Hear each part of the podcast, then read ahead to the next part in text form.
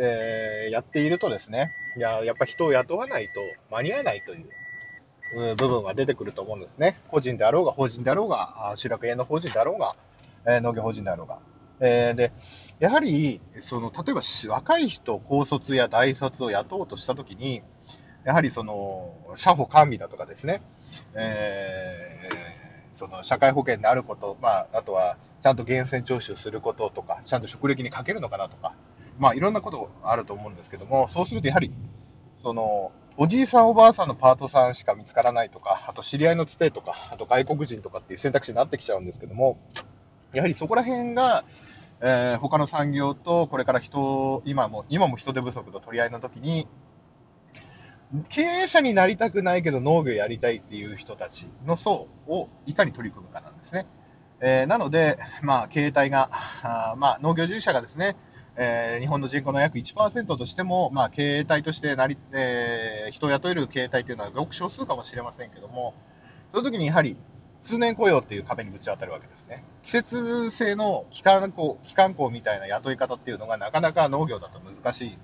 ですね。でも、個人であれば、個人とか小農であればあるほど人を雇うということの障壁っていうのはでかいと思うんですね。なぜかっていうと、やはりその都合よくそんなほいほいその時期に人がある集まるわけでもなく、それ以外の時期 とかですね、通年を通して失礼しました。はい、失礼しましたそれで、あのやはり他の給料いい場合とこっちがあるじゃんって言って逃げられ逃げられるじゃないけども、あのこれからどんどんどんどん規制が撤廃されて、まあ、今もね、えーえ第三次産業とかサービス産業の方では転職とかがね普通になってきつつあり、えーやはり自分のね給料とか人生ですからね仕事を今までで周年雇用っていうか、えーいう制度も日本は崩れ去っておりますので、そういったところで、えーやはり高いところに逃げて。それはそうですよね。時給、うちは最低賃金で出してるんだってよく農家さんに言って人が来ねえよって言うんですけど、当たり前ですよね。もう飲食とかでは最低賃金以上出さないと、最低賃金では絶対来ないので、となると、やはりその、ある程度その、何かね、えー事情があった方とか、あその普通の第三次産業では難しいけども、一次産業ならっていう、えー別にそういう人材の方を、境遇の方を否定するわけじゃないんですけども、あの現実的にリアリストの側面からしてみたら、えー普通の一般の人が、ね、数値化して1だとして、やっぱりそこで0.8とか0.7とか、そういったところになってしまったら、やはりもっといい人材が欲しい、もっと発展的にこういうアイデアを持ってる、新しいアイデアを持ってるような人も雇いたいってなると、難しいんじゃないか。で、そこで私が考えたのが、まあ、集落営農法人だったら、その法人で雇い入れれば、社会保険、源泉徴収とかね、えー例えば有給休暇の取得だとか、そういったところがしっかりできると思うんですけども、例えば、茨城なら茨城、栃木なら栃木とかですね、えーまあ、車でそうですね、30キロ圏内ぐらいのあ農家さんで、えー株式会社なりを作ってですね、そこに、えー抱えてきた人材を所属させる。これは人材派遣会社ではありません。この3人がオーナーとなったかあのじあの個人事業の、えー委託をする会社を作るんですね。で、そこの会社に、えー例えば、いろんな人がいると思うんですよ。人を集めるのが得意な農家さん、人脈が広い農家さんとかですね、経理が得意な農家さんとかですね、あとはその栽培技術がうまい農家さんとかいるもん思うんですけども、やはり人を集めるののうまい農家さんでも、やはり周年雇用の壁にぶち当たるわけですね。なので、自分では法人化するほどでもないんだけども、かといって周年雇用するほどでもの規模、あの、資本力とか体力がない。でも、ここに人がいればな、あと1人いればなとかですね、すれば、あの、思えば、例えば月額、えーこれは例ですけどね、えー組織で30万円の社員さんを雇うとしたら、まあ、えー年間360万円です。ただ3事業体で分ければ120万円ですね。で、またこれも、その会社の使い方、節電に使ったりとかいろいろあると思うんですけども、例えば、あそうすると1日約3万円になるんですかね。まあ、ちょっとさ、ちょっと例がね、金額大きかったんで、なかなかそう、いきなり30万円っていう社員は雇えないと思うんですけども、そしたら、それで3事業体で分ければ3分の1で済むわけです。で、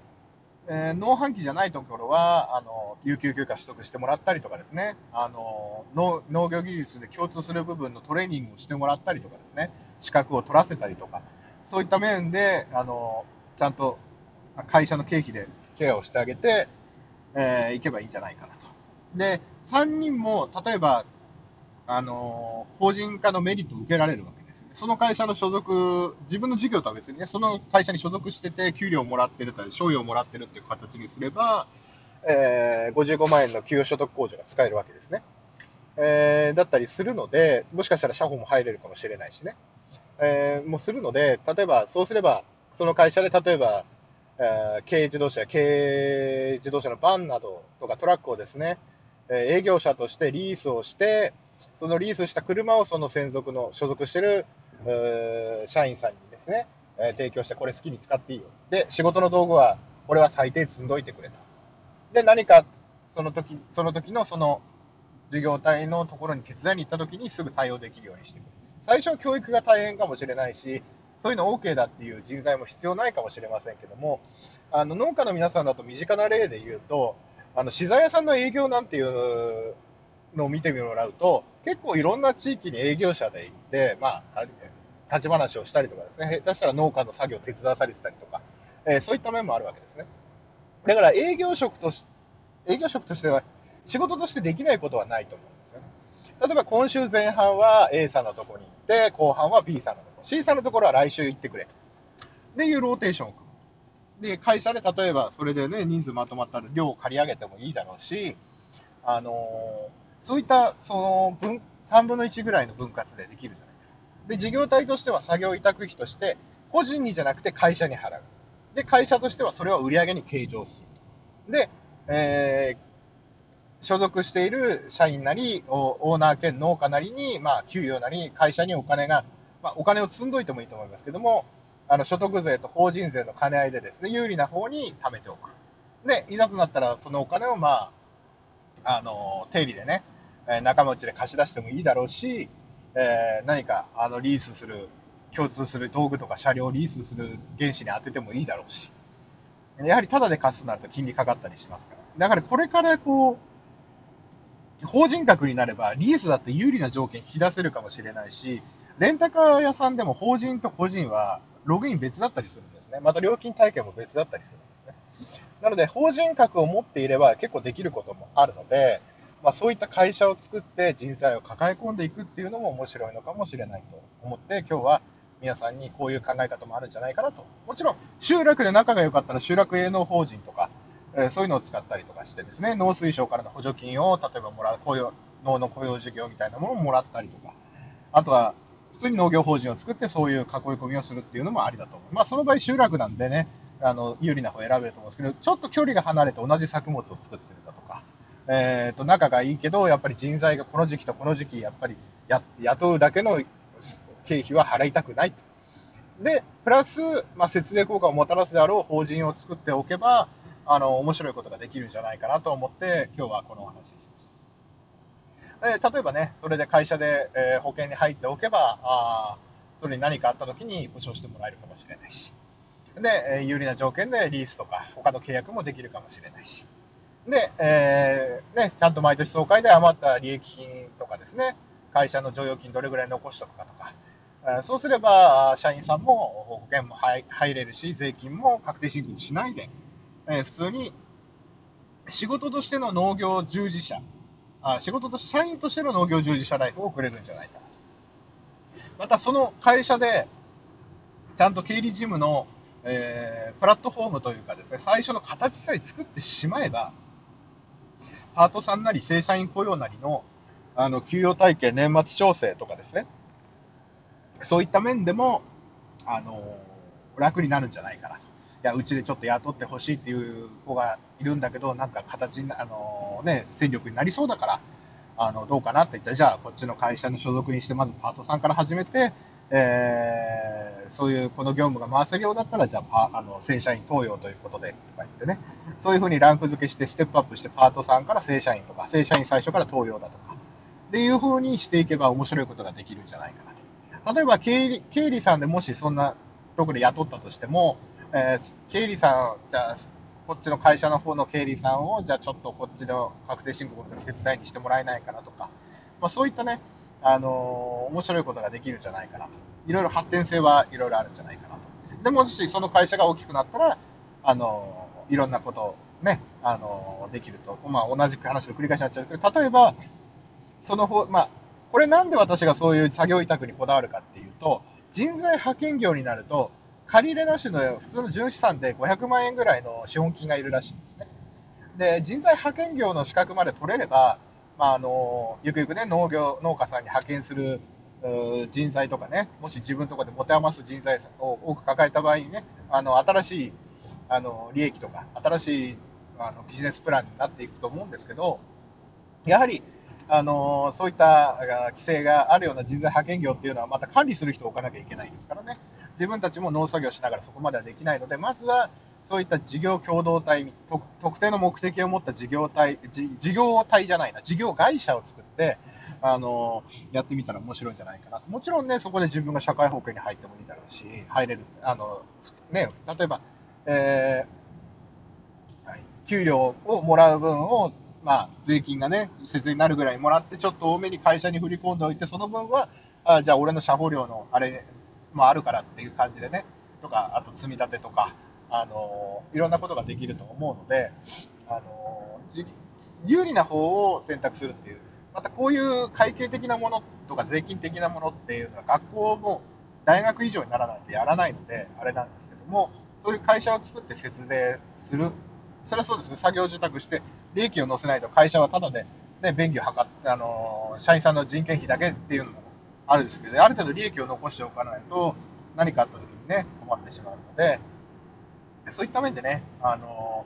あ、例えばそうすれば共同であの機械を買った場合もあの法人名義にしておけばあの所有のその名義もね明確になるしあの揉めたりもしないしね。単純に会社の株式の力関係持ち合い持ち合い比率の力関係で決定権を持つし。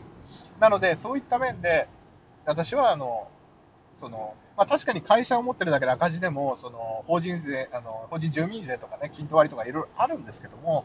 その節税効果の方を3事業体、4事業体で大きくなっていけば、会社を作るメリットもあるのかもしれないし、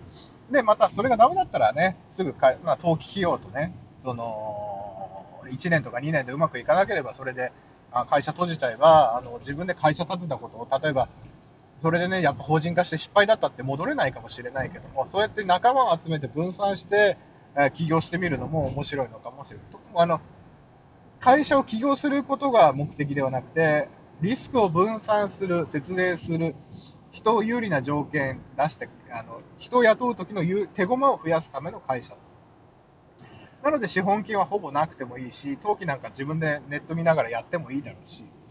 だからそういった面で、あの、これからの農業者も新しい柔軟な考えを持っていくと面白いかもしれません。で、このアイデアは前々からね、あの、ちらっと考えたこともあったんですけども、うん、確かにこれから一人でやっていく、うん、小さい農家が発展していく上にいきなりね、会社にして農地とか機械とか全部法人にしたのに、あの会社がうまくいかなくなっちゃって、結局今まで投資した分なくなっちゃったとかね、あの会社潰すときにまた元に名義戻すのかとか、そういう問題出てくるので、それぞれの事業をやりながら、あのサブサブ的なものを道具として使うっていうのが、あのこれからいいんじゃないかなと思ってます。なので、もしそれでね、例えば、あ自分の農園がダメになっちゃったとか、災害に遭っちゃったとかっていう時だったら、その会社所属であの違う農園に行ってもいいだろう、その時期だけね。でそうすれば、社会保険とか年金のつあのもあの継続されるし、給料もちゃんともらえるし。だから、そういった風にやっていければ面白いのかなと。うーんと、もう一個のアイデアの方は、これね、うん、これは、前も俺、クレイジーアグリジャパンで言ったかな。あの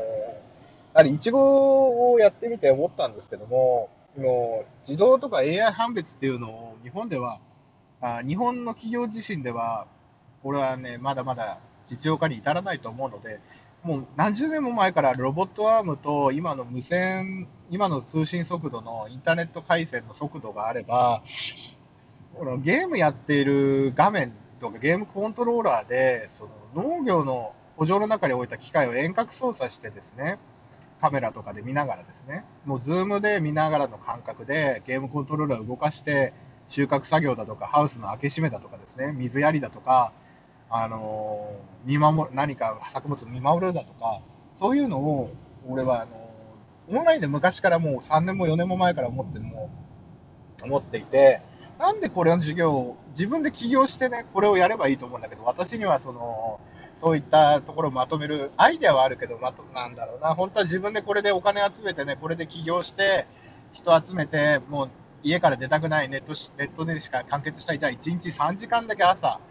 あの、このロボットアームで、いちご収穫してくれとかね、あの、葉っぱを取ってくれだとか、あの、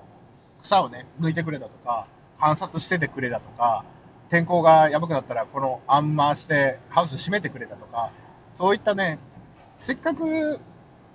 パソコンの前にいっぱい人がいて、例えば毎日クラブハウスとかツイッターのスペースで喋ってる間で、例えば俺仕事今忙しい、何やってるのなんて収穫やってるよなんて言ってずっと話してる休みの人もいるわけです、たまたま知り合って。あ、じゃあこれでここの、ね、会員登録して、ここでじゃあ時給何百円払うから、あのー、俺の後ろからこのロボット台車をついてこさせてくれだとかね。あじゃあ俺があの後ろあったら後ろを取り残しないか見てくれだとか、そういったこともできると思うんですよね。あとオンラインで繋いでおいて、夜ここ、あの、獣害が来るんだけど来たらそれでちょっと追い払ってくれだとか、音鳴らすボタンを設定しといてね、追い払ってくれだとか、農作物泥棒が多いから、ここぐるぐるぐるぐる一周してる間ずっと画面見ててくれだとかね。まあそういったことができると思うんです。まだまだ人手不足だから AI というよりも、働き方をそういう風に変えていかないと、もう AI とかのやつ待ってたら、全然もうこの10年何にも進歩してないわけですよ。だから日本は昔はその確かにこう、そういう IT とかゲームの分野とかそういう、ね、電子機器の分野では世界シェアすごかったかもしれないけども、もうソフトウェアの面で全然できることをやろうとしてないし、これすぐできる授業だと思うんですね。なのでこれを聞いた方でですね、その授業で起業したいという方はですね、えー、うまくいったらですね、私にボーナスをください。なんて他力本願なんですけどね、機会、これをね、俺、私結構、ね、すごい人たち、あの、すごいっていうか、力ある人たちに言ったけど、あでもなんかみんな AI だとかね、もうそっちの方ばっかり言っててね、もう、でできないなら、まずそこから、そのデータを収集することから始めればいいのに、あ、この時に人間こう動くんだって、ディープ、もう、なんていうんですかね、それで学ばせてデータを、例えばもう、起用した瞬間から作業データの映像は全て録音、録画してクラウドなり、何かのデバイスなりに保管しておいて、そういう AI とかシステムエンジニアが合流し、その会社がまた買収してくれたり買収したりしたときに、その画像データ、動画データはすごい多分役に立つ。最初は右も左もわからないかもしれないけども、例えばこの時にこのリンゴでロボットアームでこの作業してくれって指示した時に、本物の人間がどういう動きしてるかって何百パターン、何百時間、何千時間っていうデータが蓄積できるわけですよ。だから、それをまず資産として扱って、で、まあ、どっかの IT 企業が興味を持ったら、その会社をね、データを持ってますよと提示して、それだけで俺何億円、ってかもう、なんていうんですか。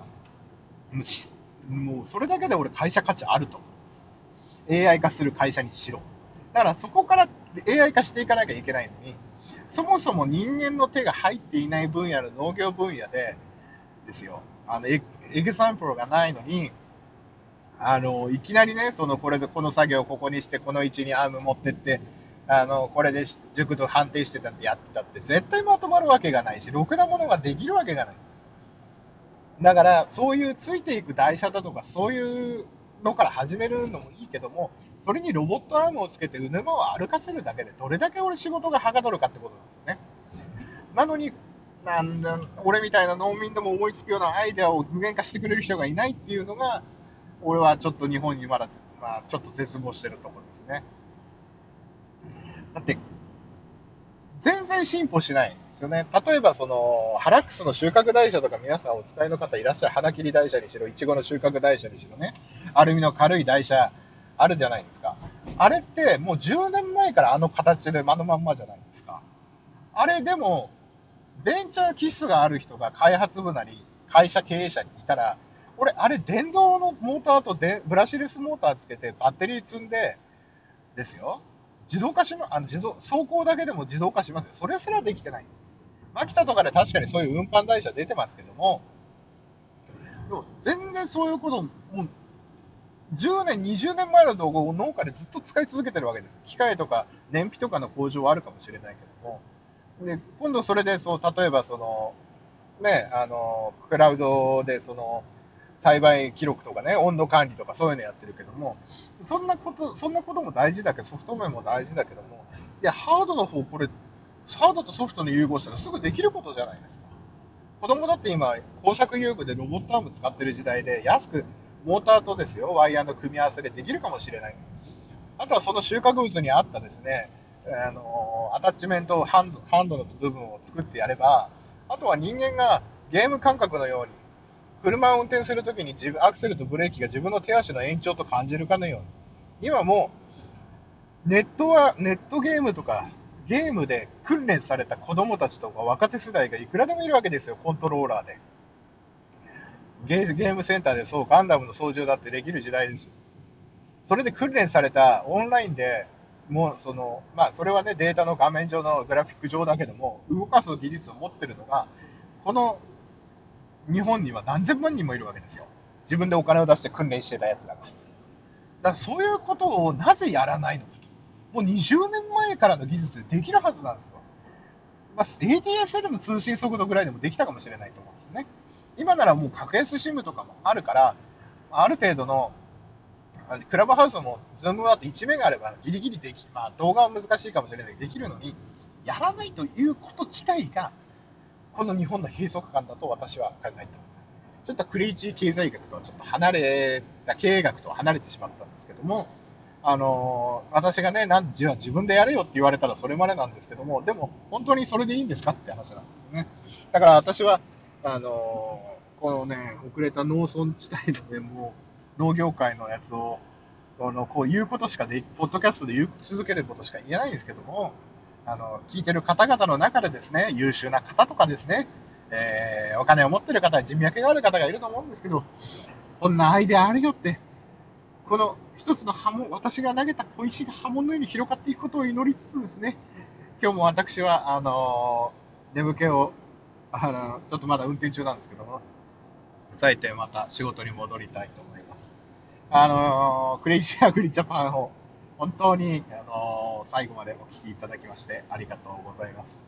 まあ、えー、ちょっと愚痴のようななんかになってしまいましたけども、もしお力のある方がいたら、そういった発想もですね、あの自分のアイデアとして話してもらっても構いませんので、